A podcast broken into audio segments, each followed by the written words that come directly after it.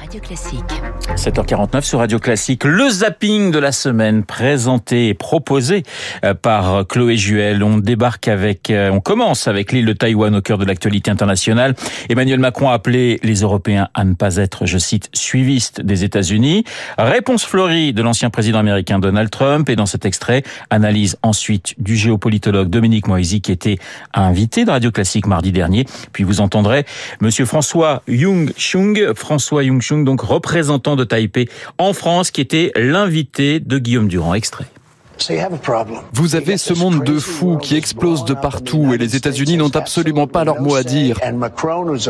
Macron, qui est un ami, est avec la Chine en train de lui lécher le cul. On a toujours plus besoin de l'Amérique comme allié. C'est l'Amérique qui fait la différence. Demain, si euh, l'Europe peut être un troisième pôle de puissance, c'est très bien. Mais au jour d'aujourd'hui, ce n'est pas le cas. Mhm. Alors pourquoi euh, risquer de tendre nos relations avec les États-Unis d'un côté? Pourquoi surtout risquer de ne plus être Mais en qu'est-ce qu'il va dire Alain? Mais qu'est-ce qu'il va dire Alain? Parce qu'il est parfaitement confiant de tout ça quand même. Ben, Parfois j'en doute. Parfois c'est une question que je me pose. Taïwan a besoin de la France. Donc nous espérons euh, que la France puisse jouer un rôle euh, encore plus positif et puis s'engager aussi davantage. Mais nous, nous, nous pensons aussi en même temps, nous sommes pas naïfs, hein, nous sommes pas là pour espérer que la France va envoyer de l'armée à Taïwan, va va, euh, va mourir pour Taïwan. Non, c'est pas ça. C'est chaque pays a son rôle à jouer. C'est très important. C'est comme euh, dans dans le cas de la guerre d'Ukraine, la France est capable de fournir des canons César à l'Ukraine et nous ne sommes pas capables. Donc nous avons notre rôle à jouer. Voilà l'ambassadeur euh, de Taïwan en France, François Wu Xingyung. L'actualité cette semaine en France, c'était aussi euh, le drame de la rue de Tivoli à Marseille. Euh, Ce week-end, deux immeubles qui se sont effondrés l'un après l'autre, faisant huit morts. Les recherches se sont poursuivies pendant quatre jours. Un travail chirurgical détaillé sur BFM par le commandant des opérations de secours, le commandant Pascal. On déblaye tout ce qu'on peut déblayer à la main et après on recommence à nouveau de façon chirurgicale avec cette grue.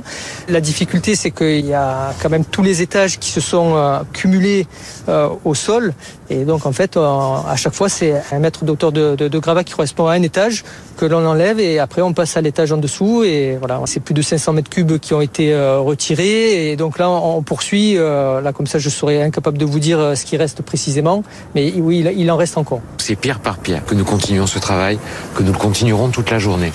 Nos marins-pompiers ont été héroïques. Il reste de l'espoir et tant qu'il reste de l'espoir, nous ne nous arrêterons pas.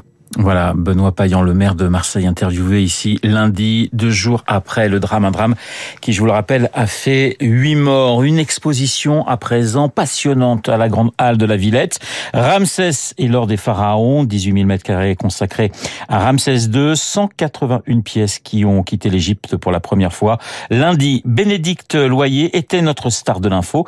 Cette égyptologue et la conseillère scientifique de l'exposition, extrait d'une interview assez passionnante. Ce que vous avez sous les yeux, c'est pas le cercueil original de. Ramsès, c'est un cercueil qui est plus ancien que lui. Plus ancien. Oui, en fait, on l'a mis dans une sorte de cercueil de secours qui était disponible, parce que quand vous regardez le visage, on est très loin du visage de Ramsès sur toutes ses statues. Il a généralement un visage rond avec des petits yeux qui remontent, un nez bien fort et des petites lèvres très pulpeuses.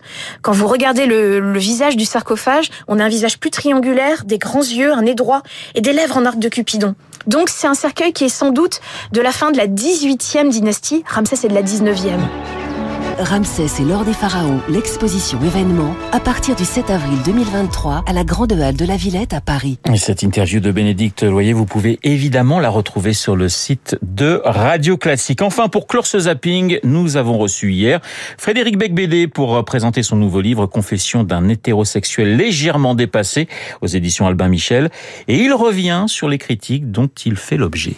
Je me plains là, je fais ouin ouin ouin, euh, tout le monde est méchant avec moi, mais au fond de moi, je suis assez heureux qu'il y ait eu des controverses. Et je crois que c'est toujours Donc ça. vous l'avez cherché. Euh, un petit peu. C'est-à-dire que j'aime bien qu'un livre soit au centre de la discussion.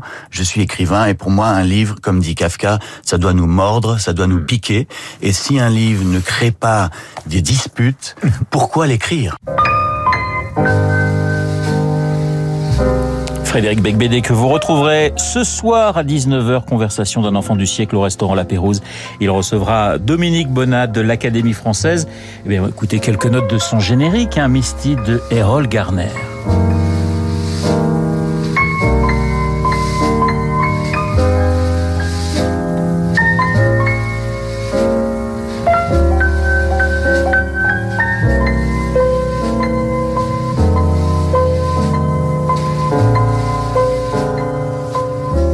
17h54 sur l'antenne de Radio Classique. Dans un instant, c'est David Barrault que nous allons retrouver et il n'est pas au piano.